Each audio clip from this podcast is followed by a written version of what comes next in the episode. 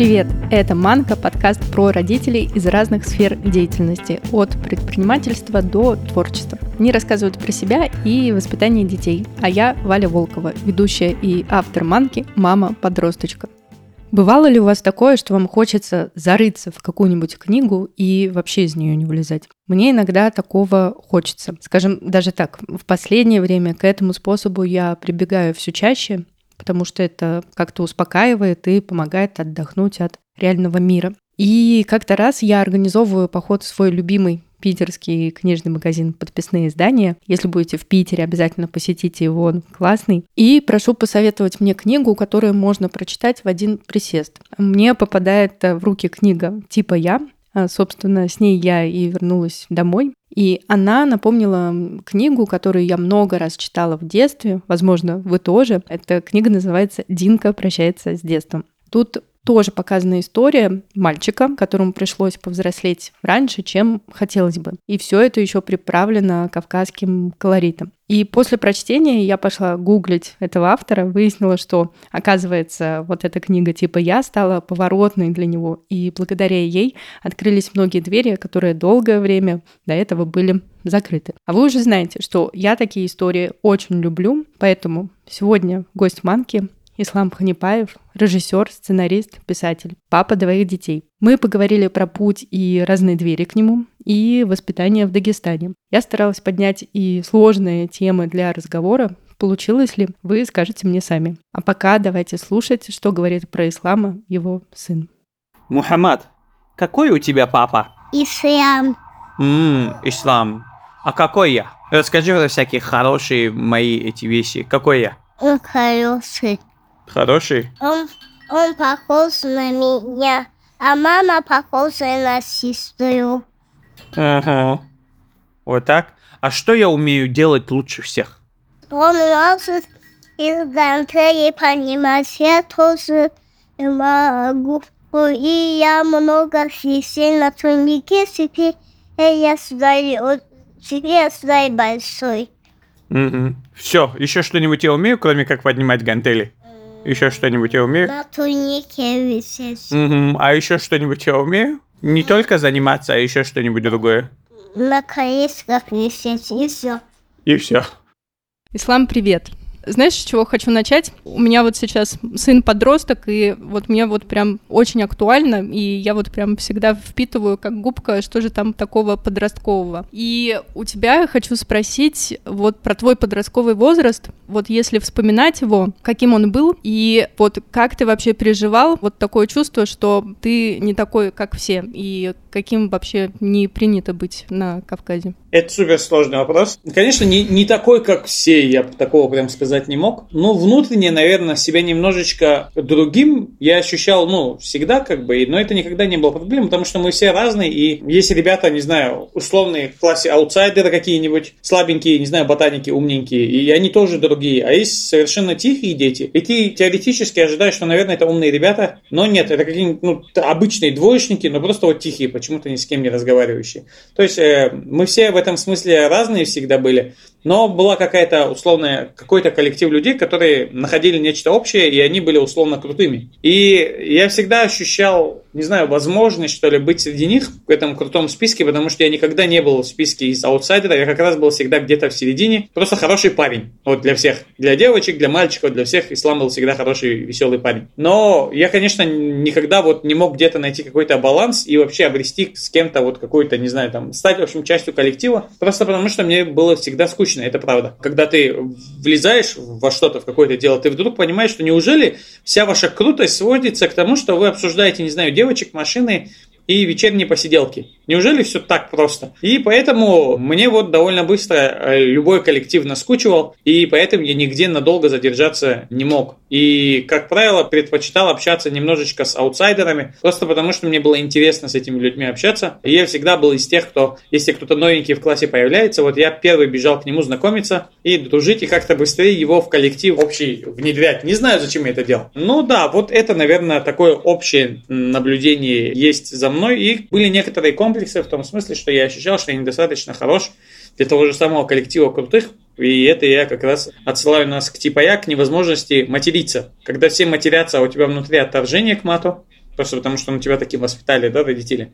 У нас дома никогда не матерились, там у нас три брата, и никто там, даже находясь подальше от строгого отца на улице, мы всегда друг перед другом как-то стеснялись как-то так пошутить или вообще чего-то такого, не такого сказать. И это редкая ситуация, так вообще не бывает, но у нас вот дома было так заведено. Поэтому да, я всегда вот ощущал то, что я недостаточно крут, Хотя бы просто потому, что я не матерюсь, и у меня никаких историй, связанных с девочками, какими-то похождениями нет, и нечем похвастаться, нечего вообще рассказать. Был такой долгий комплекс, и мне было противно вообще осознавать, что а, ты недостаточно хорош для кого-то, и б, ты понимаешь, что эта хорошесть ничего не стоит, как бы, да. Ну вот, э, было и, и такое. А как ты с этим справился? Я не думаю, что я прям хорошо с этим делом справился. Но, наверное, в современном мире э, преподаватели, учителя как-то со стороны заметили бы, о, с тобой что-то не так. Но мое, по крайней мере, детство так не прошло, и поэтому мои родители, видя, не видя, какой я есть, они просто вот, вот принимали меня так, э, таким, какой есть. Но очевидно, что отец всегда пытался какой-то, не знаю, сделать меня правильным. Это тоже частая история, когда ты каким-то нормативам не соответствуешь, и тебя очень пытаются подогнать под вот этот какой-то, не знаю, общепринятый э, шаблон. И такие истории э, тоже были, но как-то спорт я всегда выдавливал, что ли, из себя, просто из нежелания, не знаю, там вообще, это дело меня не очень манило именно в соревновательном смысле. Меня интеллектуальные спортивные штуки манили, но вот спортивно нет, при том, что я достаточно долго занимался этим делом, но какой-то страсти, в общем, у меня внутренней, ну, не выработалось. И как-то естественным образом я себя это вот выдавливал. Поэтому нет, я кое-как закончил учебу, не очень хорошо, потому что я был долгое время отличником, а в какой-то момент я окончательно скатился, неправильно влюбившись и поняв, что все тщетно. Э, это моя линия, которая э, из книжек книжку, короче, со мной идет когда ты в какой-то момент выпал из общества и просто не понимаешь, как туда вернуться, и хуже того, ты не понимаешь, зачем ты должен туда возвращаться. Поэтому школу я кое-как закончил, а в университет я получил а, двойку по алгебре, кажется, ЕГЭ, мы первые были, кто сдавали это ЕГЭ, и получив это дело, я, в общем, попал на заочку, и года два я просто бездельничал, а, до лет, наверное, 18-19, я просто беспробудно играл в компьютерные игры, там, общался в интернете, только интернет к нам пришел, как бы, и ты такой весь погрузился в это дело, и поэтому я был по-настоящему погружен, и в этом смысле я, конечно, сжигал э, эти годы жизни своей, не знаю сколько там, 2, 3, 4 года, когда отец уже попытался меня перевести на очно и перевел, стало очевидно, что, в общем-то, мозги у меня окончательно атрофировались в этом смысле, и я уже совершенно не способен к такому стандартному обучению. А, а как мне кажется, я так и уже со старших а, лет школы уже выпал окончательно из этой системы образования, просто потому что никто не понял, да и я не понял, что я другой, и мне нужен немножко другой подход в этом смысле. Мне должно быть интересно, страстно. Вообще я должен уже заниматься тем, что мне интересно, потому что, извините, если это звучит как хвальба небольшая, но мне всегда казалось, что я немножко старше, чем все остальные. Просто потому что я понимаю, что я перерос школьное обучение не потому, что там куча знаний, которые ты должен получить, но ты не хочешь их получать, потому что у тебя есть ощущение, что все тщетно, весь мир, в общем, хтонь, все плохо, вот, в общем, вот так. И я, конечно, в каком-то свободном полете очень много, почти до лет 19 я бороздил и не мог найти себя просто потому, что я не искал. В общем, я не понимал, куда я живу и как. И, собственно, где-то лет в 19 у меня и случился первый позыв к творчеству такой целенаправленный. Я, конечно, с самого детства пытался какие-то стихи писать, бросал, пытался дневник вести. И вот есть у меня такое ощущение, что я всегда чего-то пытался делать, но всегда бросал. И у меня никогда не было мечты стать писателем, там, кем-то таким. Я просто вот это мое вот было чистое такое ощущение, что я должен куда-то во что-то вылить свои какие-то рассуждения или вообще какую-то свою боль, не знаю. И поэтому я периодически заводил дневники и опять-таки все это дело довольно быстро бросал. И вот в лет 19 я сел, целенаправленно написал какую-то повесть. И как мне кажется, что-то внутри меня переключилось, и я вдруг понял, что я чего-то могу в этом мире. Есть для чего жить, и мне не обязательно идти по пути, который для тебя так э, отец выстраивает. То есть у меня два брата делают ровно то, чего надо отцу, а я средний какой-то неправильный ни туда, ни сюда. Но вот, в общем, в лет 19 я начал свой вот этот творческий путь и иду им. А два брата это ты имеешь в виду, которые чемпионы мира по Всяким, э, да. борьбе без правил? Ну да. Угу. Это дело на тот момент было недостаточно развито, а это был прям угу. зачатки всего этого дела. И вот мой отец был э, во всем этом э, бойцово-спортивном Дагестане едва ли не первым, кто по-настоящему серьезно заинтересовался этим видом спорта, начал проводить какие-то соревнования и вообще создавать вот этот э, нормальном виде спорт. То есть, если вы могли где-то, не знаю, драться, как-то там, в общем, если что-то происходило около криминального, то он вывел это дело в профессиональный уровень так, чтобы это какой-то закон, в общем, все это дело контролировал. И вообще вся жизнь отца вот так проходила. Он, благо, еще живой, но он просто отошел уже от спортивных дел. Но вот всегда у него все это дело проходило так, чтобы дети не сидели в подъездах, пусть лучше будут в спортзалах. И в этом смысле есть плюс, но это как будто бы все равно выбор немножечко меньшего зла ощущается, потому что а, образование, культура у нас всегда было это дело немножечко на дне, мягко говоря, по крайней мере в городской среде. Ну, ребенок не на улице, это хорошо, он не грабит, не, не наркоманит, там, не знаю, ничего такого не делает, но он все равно безмозгловый и, и куча мышц, как бы, да, и некуда себя направить. В любом случае,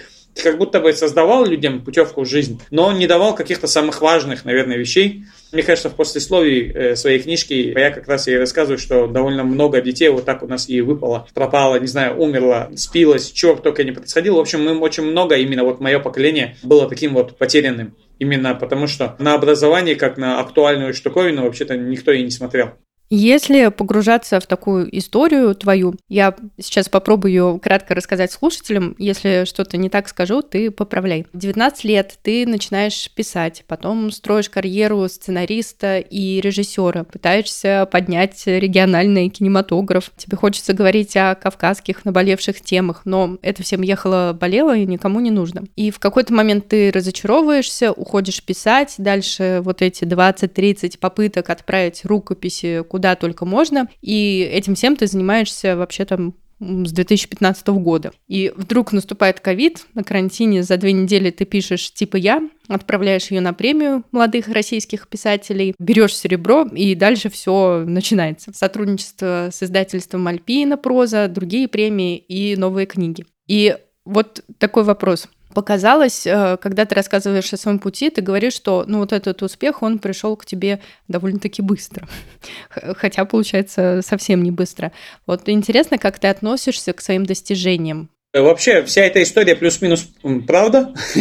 Единственное, что, что ты сказала, что где-то в 2015 году я разочаровался в кинематографе, но нет, как раз это было мое пиковое время, когда я как раз начал более активно писать и уже снял там свой полнометражный фильм в 2017 году. То есть это, наоборот, был мой активный период. И как раз ближе к ковиду, вот к 30 моим годам и к 2020 году, собственно, в тот момент все это дело и уже окончательно разрушилось. Ну, просто потому, что республика мне уже прямым текстом отказала и сказала, не нужен нам никакой кинематограф, короче. Вот примерно так. Поэтому, да, именно в тот момент все закончилось, и уже через пару месяцев, собственно, началась литература. Не знаю, как это сработало, но сработало. Божий промысел, как говорим мы, мусульмане.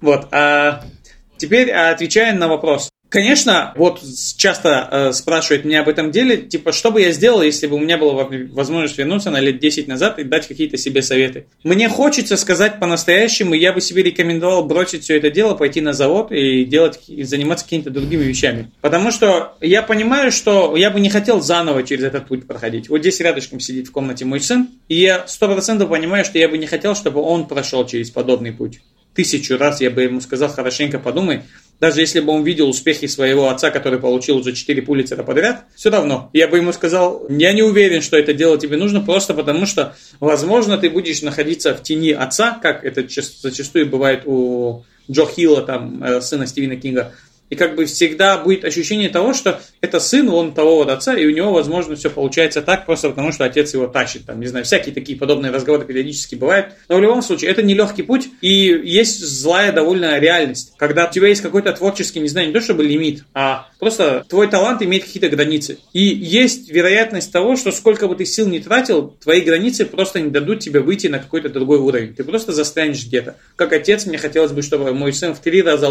талантливее был, чем я но ты не можешь этого дела проконтролировать, просто есть вероятность, что в нем чего-то не хватит, то, что есть у тебя, и наоборот, соответственно. Короче, этот путь я бы не рекомендовал никому, вот, сто процентов, это то, что я понимаю. И есть здесь кое-что интересное, наверное, если психологи будут это дело слушать, может, они напишут потом в комментариях, объяснять, в чем моя проблема. У меня есть отторжение всех лет своей жизни, всего, что было до литературы. Я не люблю почему-то об этом деле вспоминать, и не то, чтобы это какой-то такой прямой травматирующий опыт, но я не люблю школу, вспоминать, и не люблю особенно университет вспоминать, да и вообще примерно до 30 лет, несмотря на то, что было много, в общем-то, счастливых моментов и успехов тоже было, но все равно мне кажется, что я всегда был несчастлив. И ровно в момент, когда случилась литература, я вдруг понял, что я попал в то место, в котором должен быть. То есть я случился как писатель, наконец, просто потому что моя, не знаю, если я какая-то форма в этой, эм, не знаю, в пазле, то вот моя форма ровно, идеально села в правильное место и в правильное время. И как будто бы я писателем должен был стать ровно в эти свои 30 лет, выдав, в общем-то, свой шестой уже текст. И это точно не история про что-то легкое, легко добившееся. Хотя мне, когда я, когда я смотрю назад, мне всегда кажется, о, да не так уже трудно было. Но если смотреть вам по факту, ну да, это мой шестой текст. И пять до них были, в общем-то, неуспешны, никому нафиг не сдались. Это правда, такая есть. Но если это дело отбросить, то, в общем-то, шестой текст, на который я особенно никаких сил не возлагал. Вот за две недели э, я его и накидал. И, собственно, этот текст сделал из меня э, э писателя всероссийского, да, наверное, так правильно сказать. В общем, вдруг это случилось и, и, и все. Как с книгой типа «Я». Давай про нее немного поговорим. Э, семейная книга, и это, мне кажется, вообще так круто, что она заходит и детям, и взрослым. Вот интересно по обратной связи, которую ты получаешь, э, что в ней такого находят дети и почему она отзывается у взрослых? Ну да, с книжкой на самом деле так необычно получилось, когда меня спрашивают, как вы ее позиционируете с издательством, мы как бы до конца так и не определились. И когда меня спрашивают, на кого я писал ее, я тоже там не до конца определился. Но мне казалось, что, наверное, это книжка лучшее описание, просто она семейная. В том смысле, что мне хотелось бы, чтобы всей семьей ее читали, чтобы дети читали, чтобы родители им читали. В общем, чтобы так не то, что прям настольная книжка, но чтобы просто она была такой объединяющей и для всех актуальной. И она писалась 100% только для Дагестана. То есть никаких планов на всю страну в этом смысле не было. Я просто мечтал о том, что ее вот будут читать дома. И, и я думал, что если ее, она никому не подойдет, то, наверное, я просто на свои деньги эту книжку и издам, и просто буду искать способ самым дешевым ее виде просто раздать всем людям, как-то, в общем, на ней заработать, не знаю, и, и закрепиться хотя бы в рамках сам издата. Вот. Но шансов было у меня мало, и в этом смысле я понимал, что, скорее всего, даже этот свой план я как-то выброшу. Но что видят за этой книжкой дети? Отталкиваюсь от Дагестана. У меня была здесь встреча с школьниками и, и вообще с самыми младшими. То есть самый младший ребенок, который эту книжку прочитал, это восьмилетний ребенок, да. Угу. Да, он прочитал и вместе с родителями они там контролировали все это дело, потому что книжка все-таки не совсем детская. Но да, это очень интересно, потому что дети видят в этой истории. У нас тоже в классе был Гасан Вонючка, свой, короче, мальчик, и он тоже мучает мою там одноклассницу, а я потом ему сказал, не мучай, даже вот так ударил его, короче, и он все теперь не делает. И ты видишь, что ребенок это прочитал, что есть некие плохие и есть хорошие. Да, окей, с этим делом разобрались. Потом мы переходим в лет 12 и понимаем, что для этого ребенка эта штука немножко сложнее. Он, конечно, пытается разобраться там, чей отец умер, кого надо искать, мама умерла. Для него в этом смысле немножко сложнее, и этот дух приключений ему более интересен, когда ребенок просто садится, не знаю, в транспорт, маршрутке и ездит по городу и ищет там, не знаю, свою мать. Он по-настоящему уже захвачен сюжетом. Он, то есть, не вылавливает какие-то конкретные штуковины, которые ему важны, как плохой и хороший, а он действительно пытается читать и осмысливать эту книжку. Лет 14-15 она просто читается прикольной и ржачной. Со всеми этими плюсами. Я, я сейчас записываю как будто этот э, способ, не знаю, подписки на Boosty, когда за 100 рублей вы получите это, за 300 рублей вы получите это. Да, вот 14-летний ребенок, он как раз ржет над э, этими вещами и понимает, что это примерно про его время, и окей. Потом есть период, когда не очень эта книжка может заходить, это, наверное, вот с 14 до лет 18, уже как будто бы она не очень попадает вот в правильное время, но тут по-разному, поэтому никто пусть не боится, что она ему понравится или не понравится. Но мне кажется, что этот период такой немножечко, когда не совсем понятно, куда эту книжку засунуть, ни туда, ни сюда. А затем вот от 20 лет и может даже до 30 люди просто читая эту книжку, оглядываются назад и понимают, в таком мире они жили, в таком Дагестане до сих пор живут, потому что это ведь не совсем современный Дагестан. Он как бы в целом, да, но все равно вот э, мои ровесники, читая эту книжку, ощущают, что ну да, у нас таким детство и было. Вот примерно так, да. А потом в какой-то момент включаются молодые родители, наверное, 30 и старше, и для них это как-то, не знаю, по-особенному близко, что ли, есть какие-то внутренние переживания, каким будет у них ребенок, как ему помочь, в чем ему помочь, у него, может, какие-то переживания есть, в общем, такие штуковины. И вот этот период молодого отцовства, он уже длится, не знаю, до лет, от 30, наверное, до 45.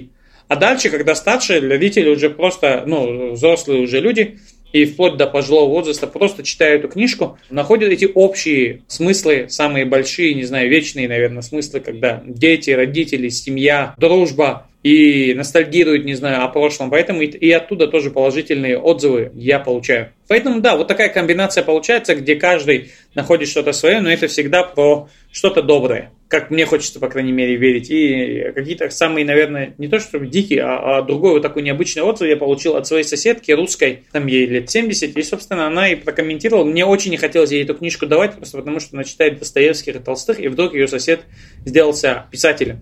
И я как-то ее отговаривал от этого дела, но в итоге она взяла, и через недельку мы с ней опять столкнулись там во дворе, и она почти со слезами на глазах говорит, эта книжка про меня. У меня не было э, родителей, я же детдомовская, ты не знал? А я не знал. как бы ты вдруг понимаешь, что совершенно неожиданная связь какая-то вырабатывается, и, наверное, такие истории как раз и говорят о том, что эта книжка давно не принадлежит автору. Она свободна в интерпретациях, она свободна вообще от автора вне зависимости от того, что ты пытался этой книжкой сказать, что объяснить, там, что бы ты ни имел в виду, у каждого человека эта история теперь своя. Ты просто прими, что теперь этот крутой Али есть как минимум, не знаю, у 10-15 тысяч человек, и он у всех свой, пока не выйдет экранизация какая-нибудь. А кто-нибудь уже на стенах, э, ты, ты говорил, ну, где-нибудь там на, на стенах школы рисовал крутого, или я помню, ты тоже э, писал, что тебе бы хотелось, чтобы он пошел дальше в массы. Да, да, да, но еще никто не рисовал, еще таким вандализмом никто не занимался, но я скорее это про то, что мне хочется, чтобы в Дагестане, по крайней мере, создался этот миф, да, когда э, есть вот наша, собственно, большая проблема, это потерянное наше поколение в том, что у нас нет этой какой-то, не знаю, внутренней мифологии положительной. И это, как правило, что-то около бандитское, что-то отрицательное, что-то такое хулиганское, дерзкое, вот это вот все, что, наверное, с Дагестаном, да и вообще, не знаю, с хулиганами ассоциируется. Вот э, что-то такое у нас довольно долго замещало вот это вот э, правильные образы, что ли. И мне хочется верить, что книжка типа «Я» и «Крутой Али», как этот некий образ такого э, своеобразного учителя – который вроде как учит тебя отрицательному, но в итоге приводит тебя к чему-то положительному, как будто бы он бы мог закрепиться э, в нашей хотя бы дагестанской среде. Да, мне хочется, чтобы этот миф создался, да ладно, и даже если я не, не буду иметь к этому делу никакого отношения, чтобы какие-то сказки внутренние, в общем, чтобы что-то современное вдруг, не знаю, а стало частью этой культурной вечности. Во.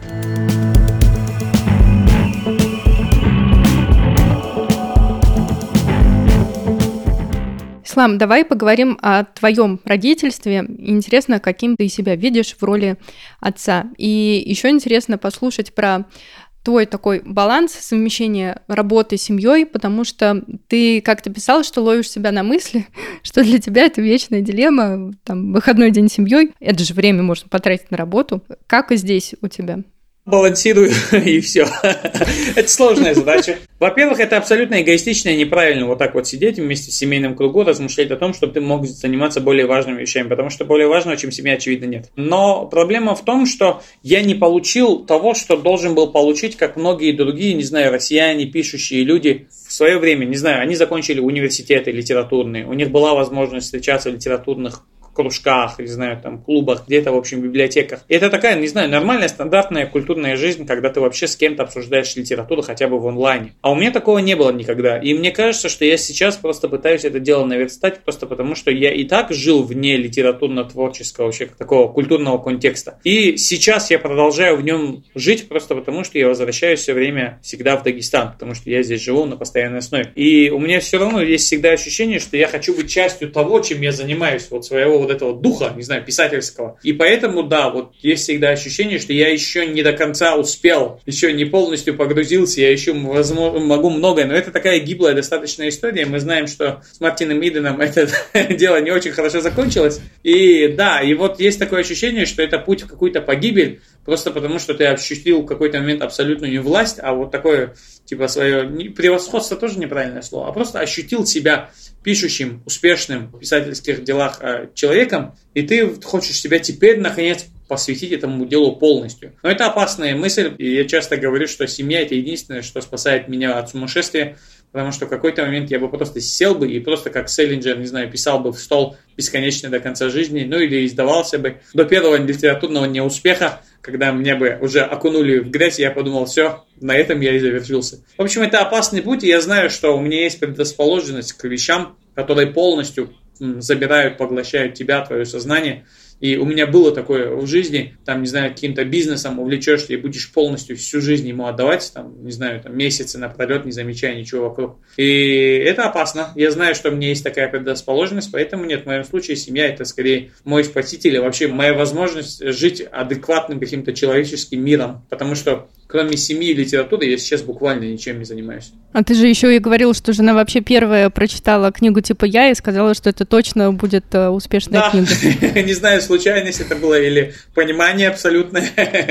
Но да, это именно ее слова, поэтому я и говорю, слушайте своих жен. А если говорить э, про твою роль отца, вот э, что тебе вообще важно, и ты думаешь, что вот это прям вообще супер необходимо привить своим детям?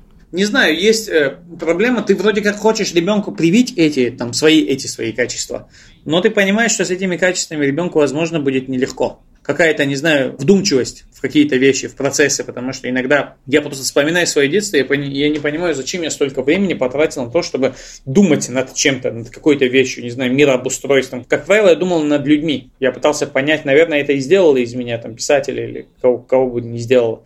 В общем, в любом случае, я всегда думал над людьми, над их поступками. Как будто человеческая душа для меня всегда была какой-то неразрешимой, что ли, задачей, потому что, как мусульманин, я верю, что это как бы нечто созданное Богом, как бы, и не все все поддается твоему пониманию, как бы ты ни копался в каких-то психологических штуковинах, и насколько бы долек ты не разделял этот мозг, он все равно останется в большой степени непознаваемым, как бы, да, как и феномен души. И ты пытаешься в этом деле почему-то разобраться и никак не можешь найти правильный ключ или ракурс, как это понять. И, возможно, литература – это мой способ вообще, наконец, наиболее близко подобраться вот к самой сути, не знаю, человеческой души. И, блин, как-то я далеко увел наш разговор. Да, в общем, да, и ребенок. И, собственно, ты смотришь на него, и ты понимаешь, что ты не хочешь, чтобы он был таким. Ты не хочешь, чтобы он был писателем. Пусть будет нормальным, просто счастливым, обычным, нормальным мужиком, заведет жену, четырех детей и будет, пусть будет просто счастлив, короче, своей жизнью и понимает, что его отец, который уже давно сошел с ума, в общем-то, был талантливым парнем и сделал все, что мог, чтобы сын как бы достиг какого-то своего успеха. Поэтому вот как-то так. Есть штуковины, которые ты не хочешь, чтобы твой сын перенимал, есть штуковины, которые хочешь ты, чтобы твой сын перенимал. Мне кажется, что сейчас они особенно актуальны. Это какие-то принципы гуманизма, что ли, принципы, не знаю, человечности. Это штуковины, которые ты хочешь, чтобы твой ребенок э, сохранил просто-напросто, как некий абсолют. И не знаю, как это дело объяснить более правильно, самосознание, если хотите, мудростью, давайте это дело назовем. Хочется, чтобы твой ребенок был мудр чтобы он был способен в каком-то конфликте, в какой-то ситуации просто, не знаю, поставить себя вот с этой третьей стороны. Я этому довольно быстро и не специально научился, и поэтому, как мне кажется, довольно объективно смотрю всегда на разные конфликты. И это помогает мне в литературе, и в художественных, творческих вещах мне это дело помогало. Просто как режиссер отойти со стороны, посмотреть на эту ситуацию и разобраться, почему и кто и чем влечет. Короче, вот почему какой-то человек делает что-то. Вот. И хочется, чтобы дети обрели вот эту вот часть какую-то вот этой мудрости житейской. Потому что это такая штуковина мудрость, она либо есть, либо ее нет. И она зачастую проявляется в детях, в школе. То есть в участии с детьми ты видишь, что какой-то ребенок наиболее глубок, что ли, в своих каких-то ощущениях. И надо эту штуковину проконтролировать, чтобы это было очевидно только в плюс и никак не в минус, чтобы он не сошел с ума, потому что э, глубокоумие зачастую приводит к глубинам собственного сознания. О, какой я писатель, как, как я метафора, оказывается, могу накручивать. В общем, да, э, вот, наверное, принципы гуманизма – это основная штука, которую хочется ребенку передать. И хочется, чтобы он был хорошим, нормальным э, мужчиной. Это, конечно, кавказская штуковина. Ты стремишься к тому, чтобы твой ребенок был защитником Родины, защитником, в первую очередь, своей семьи, дома, чтобы был достойным, что ли, ребенком и не посрамил твой род. Хватает уже твоего психологии психанутого отца. Хорошо, вот давай еще про э, контекст э, Дагестана. Если говорить про какие-то принципы воспитания, то вот какие они, если уложить их в общую канву? Ну, это сложный вопрос. не знаю, это же это такая естественная штука, которую ты просто не можешь каждый день э, бить по столу кулаком и говорить, должно быть так, должно быть так, потому что отец э, так и пытался с нами делать, и ты не мог до конца понять, чего, собственно, от тебя требуется. Но мне хочется сказать, что в первую очередь это, конечно, религия, это как бы основополагающая штуковина, без нее никуда и никак, это как бы основа всего. Но в Дагестане есть проблема, у нас немножко понятия эти э, подменяются, потому что наша условная, э, ну, не знаю, кавказистость, э, джигитность, там вот эта вот южность, и мы периодически чересчур переоцениваем нашу кавказскую культуру, делая ее как бы основой, в то время как религия должна быть для нормального мусульманина основой как бы. И это большая проблема, потому что в какой-то момент каким-то мужикам, людям может казаться, что вот на Кавказе принято. Сейчас, конечно, это уже лет 15, это дикая история, такого уже не происходит, но вот было типа своровать невесту, потому что на Кавказе принято, короче. И, и, и происходили такие э, штуковины, и ты понимаешь, что это вообще с религией никакой связи не имеет. Более того, абсолютно прям на тысячу процентов порицается религией. И спорт как таковой, когда ты берешь и дерешься с другими людьми, бьешь их кулаком по лицу, абсолютно запрещенная штука. То есть есть такие вещи, которые настолько внутри Кавказа, но ты понимаешь, что с религией там связи никакой нет, как бы, да, это они не дружат, это штуки, в общем, мешающие друг другу. Но оно есть, и поэтому, да, у нас на Кавказе зачастую пытаются вот таких мужчинских э, мужиков воспитывать, потому что как будто бы кажется, что помимо, неужели у вас других проблем нет, кроме того, чтобы воспитать настоящего мужика-натурала, там, неужели ничего другого, как, например, образование дать ему нормальное, там, дать ему э, ум, мудрость, как бы такие штуки. Просто эти слова, они на аватском звучат у меня в голове. Я сразу их перевожу на русский, потому что это такие вещи именно, которые как будто бы у вас, как, как не знаю, как такие, как печать лежат в голове, и ты пытаешься сразу это дело на русский вот перевести. Ну и, конечно, вот это вот благородство, наверное, вот такое вот, короче, такое правильное благородство, не знаю, вот как есть, если у русских условно принят какой-нибудь рыцарь, нет, нет, не рыцарь, как же а, этот герой какой-нибудь, как Илья Муромец, там, вот эти, как, как, как назвали этих э, Бог, да, богатырь, богатырь, короче. Но на Кавказе есть условный джигит, короче. Это не какой-нибудь супер крутой, накачанный, огромный богатырь, там, с таким грозным голосом. Там, но этот джигит, как бы, человек, не знаю, мужчина на коне, там, с мечом, кинжалом, ружьем, вечный защитник всех обездоленных, там, хороший парень, женщин не обидит, всегда будет с огромным уважением к старикам, вроде нечто вот такое. И всем хочется, чтобы их дети были такие, но по факту мало кто над этим работает. Всем кажется, что я просто должен воспитать серьезного мужика, и все остальное с ним придет. Но в итоге приходит просто серьезный мужик, в какой-то степени туповатый. Короче, ну, зачастую такое происходит. Да, это большая беда и проблема. Мы с этим делом как можем боремся. Ну да, вот я, наверное, попытался ответить как мог, но вот свои принципы по отношению к ребенку я объяснил. А давай тогда вот еще про вот такую тему. Это причем вообще касается уже не только Дагестана, это у нас там во всей России повсеместно. Я, допустим, вообще в Бурятии родилась и прожила там 16 лет, и у меня а, папа такой по характеру просто вообще однозначно. А вот про тему, когда ребенку транслируется, что а, вот если ты там проявляешь какую-то эмоцию, то это слабость. Или что вот это вот мальчикам нельзя м, показывать боль или что ему страшно. Ну вот просто вот все эмоции, они должны быть э, в себе, и их транслировать нельзя. У меня тут просто аналогия как раз э, с типа я, когда э, герой говорит Али, ну можно я сегодня поплачу?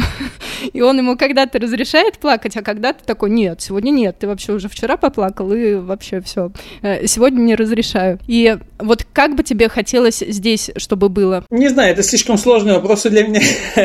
я такими штуками интересуюсь, когда я целенаправленно нечто подобное пишу, и когда я это дело заканчиваю, я обычно выбрасываю все эти мысли из головы, как Шерлок с первого канала, Кембербич, который, когда его спрашивают, ты неужели ты не знал, что Земля, в общем-то, круглая? Он говорит, я просто выбрасываю из башки э, лишнюю информацию, потому что в голове памяти немного, как бы, да, и ты избавляешься от ненужной информации. не помнишь там имена родителей, все в таком духе. Я за собой эту штуковину заметил, потому что когда дело заканчивается, когда, когда что-то меня интересует, я узнаю абсолютно все. Когда дело заканчивается, я все это дело из головы выбрасываю. Поэтому так прям сформировать сложную тему задача нелегкая, но я бы сказал, что, например, на Кавказе когда дети э, собираются плакать, зачастую отец может просто дать по башке и сказать, что ты плачешь, веди себя как мужик.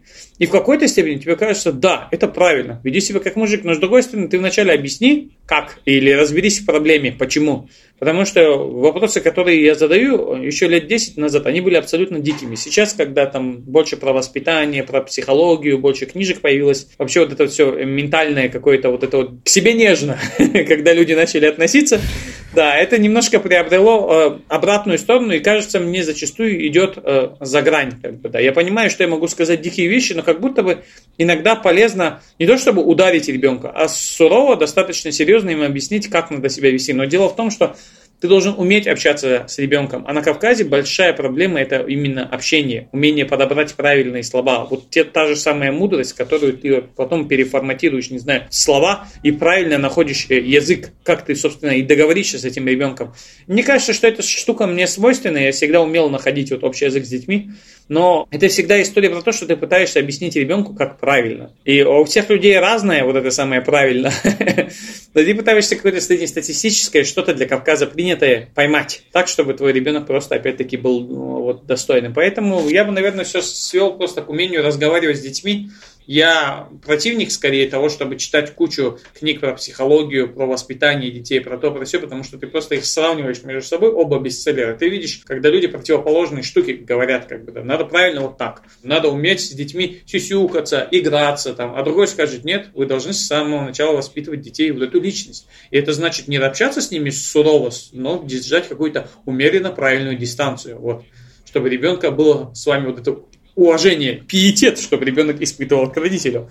Да, то есть книжки абсолютно про разные, и как бы я понимаю, что психология идет вперед, но раз на раз не приходится. И мне кажется, что в этом смысле нам повезло, мусульманам в смысле повезло, что у нас есть какой-то условный свой справочник. Если идешь по которому, вот все, все происходит правильно. Но дело в том, что опять-таки люди поддаются каким-то своим страстям, вот какому-то своему мужизму, абсолютно слепому, и ты понимаешь, что они действуют вообще в противовес неправильно по отношению к религии. Просто потому, что они истерично пытаются сделать из ребенка то, что им важно, то, что им кажется правильным. Но дети разные. Вот я пытаюсь что-то делать со своим ребенком, но я вижу, что он не такой. Беда в том, что он похож на меня.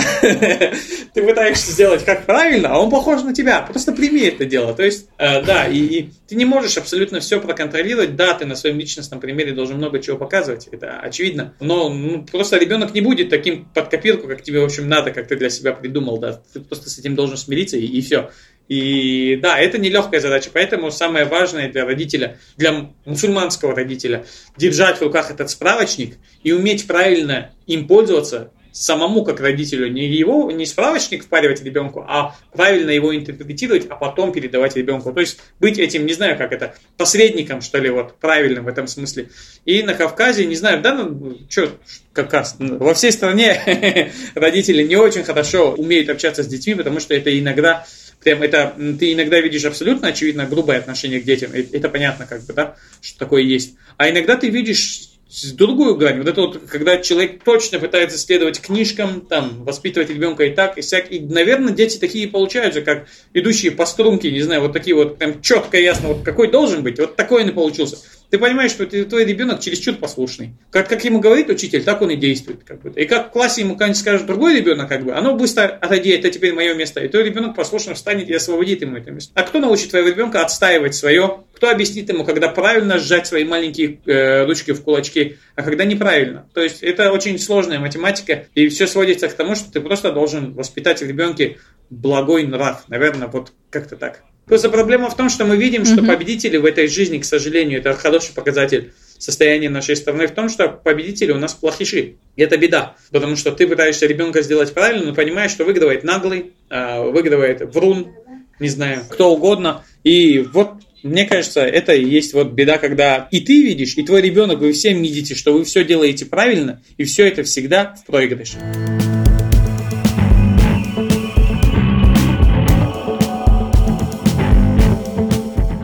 Ислам, мы подобрались к рубрике «Маночная копилка», где гость подкаста делится своими рекомендациями, а слушатели потом что-то из этого берут и дальше изучают. Ты писал, что тебя вдохновляет путь людей-писателей, у которых тоже вначале не получалось. Вот здесь чьи биографии и книги ты посоветуешь? Путь писателей – это штука, которая меня всегда вдохновляла. Наверное, с момента, когда я плюс-минус решил, что у меня есть такая мечта, и я хочу быть писателем или вообще издать просто-напросто ту или иную свою книжку. В тот момент я больше, чем классными текстами, вдохновлялся э, именно путем писателя. Того, кто мучился, пытался и так, и сяк там чего-то добиться, а потом однажды вдруг, и это дело случалось. И, наверное, речь в первую очередь о Стивене Кинге и его книжке «Как писать книги». Она меня очень сильно вдохновляла некоторое время, в нелегкие времена, когда я считала себя совсем уж бездарностью, и когда никому не были нужны мои книжки. Собственно, тогда однажды я прочитал книгу «Как писать книги», кажется так – on writing на английском. И эту книжку я точно проглотил прям в течение дня или двух, если не ошибаюсь. Я был очень как-то, очень вдохновленный я ее читал, просто потому что я понимал, что рано или поздно случится счастье, и у него все получится, потому что я ощущал это родство с ним, когда он пытается издаваться, когда ему отказывают, когда он пишет и пишет. В этом смысле меня вдохновляет также в целом именно судьба Алексея Иванова. Ну и есть книжка Мураками, две книжки, они плюс-минус близки по смыслу, как писать книги, возможно. В общем, одна книжка про писательское мастерство, про его биографию, а вторая, о чем я думаю, когда бегаю. Вот эти, наверное, книжки, которые про путь писателя для меня были очень сильно важны. А если говорить про коллег-писателей, может, кто-то пишет про детей, здесь кого можешь порекомендовать? Для тех, кто пишет э, про детей, э, вот, собственно, одна из ярких э, представителей современной прозы, мой коллега Рагим Джафаров, издается вместе со мной в издательстве Альпина проза, и его книжка «Сата», книжка о пятилетнем мальчишке, в которого вселяется космический контргенерал или типа того по имени Сато. В общем, что-то из, некто из будущего, какая-то личность вселяется в самого обычного мальчишку, который живет в самой обычной российской семье. Но эта книга не для детей, а про детей, да. И точно так же следующая э, книжка, в этом смысле, наверное, это какой-то абсолют лично для меня, по крайней мере, пока. Это «Голос монстра», автор книги Патрик Несс. Шикарная книга, она даже какого, не то чтобы она перевернула мое сознание, но она напомнила мне о некоторых очень важных вещах о семье, а потому что, ну, чего ты можешь не знать сегодня о семье? Но в какой-то момент эта книга просто дает тебе вот это вот нечто, э, не знаю, там, новое, как будто она тебе открывает о твоей семье, о родителях, о маме, и ты как-то по-новому начинаешь ценить их, хотя, казалось бы, кто-то может что-то изменить в твоей голове. Вот настолько Патрик Несс это и интересная сама по себе книжка, и она наполнена какими-то метафорами, она достаточно мрачно, увлекательная вот такая книга, и она, конечно, наполнена этими э, сложными смыслами. Ислам, в чем твоя родительская сила? Мне кажется, что моя сила именно в гибкости. Вообще, это моя большая сила в общении с людьми, потому что я достаточно гибок, мягкий у меня характер, в общем-то, и я умею находить подход к людям, а людям достаточно легко найти подход ко мне, потому что вот какой я перед ним, вот такой я и есть. И это же самая моя философия перекидывается на ребенка. Я просто периодически вспоминаю, когда он встает в какую-нибудь позу или собирается плакать, истерить, там, злиться на что-то. Я должен понимать, что взрослая логика не всегда работает на детей, как бы ты отчаянно не пытался объяснить ребенку, что вот эту конкретную сладость именно сейчас ему есть нельзя. В общем-то, мне кажется, что на его ответы, на всякие наши домашние разборки с сыном, я умею реагировать гибко, просто понимая, что, ну, что он ребенок. И я просто как-то заранее решил для себя, что я буду об этом себе часто напоминать. И как будто бы вот это у меня не то чтобы защитная реакция, но как-то инстинктивно я сразу себе напоминаю. Ислам, помни, это ребенок. И не кричи на него, не ругай его. Как-то, в общем, какое-то давление чересчур серьезное не оказывай. Как-то веди его правильными, а, аккуратными путями. Дорогой слушатель, спасибо, что дослушал выпуск до конца. Поделиться своими впечатлениями о нем можно в Телеграме. Ссылка в описании, там же можно найти ссылки на книги, про которые говорил Ислам. Буду ждать тебя в новом эпизоде. До встречи.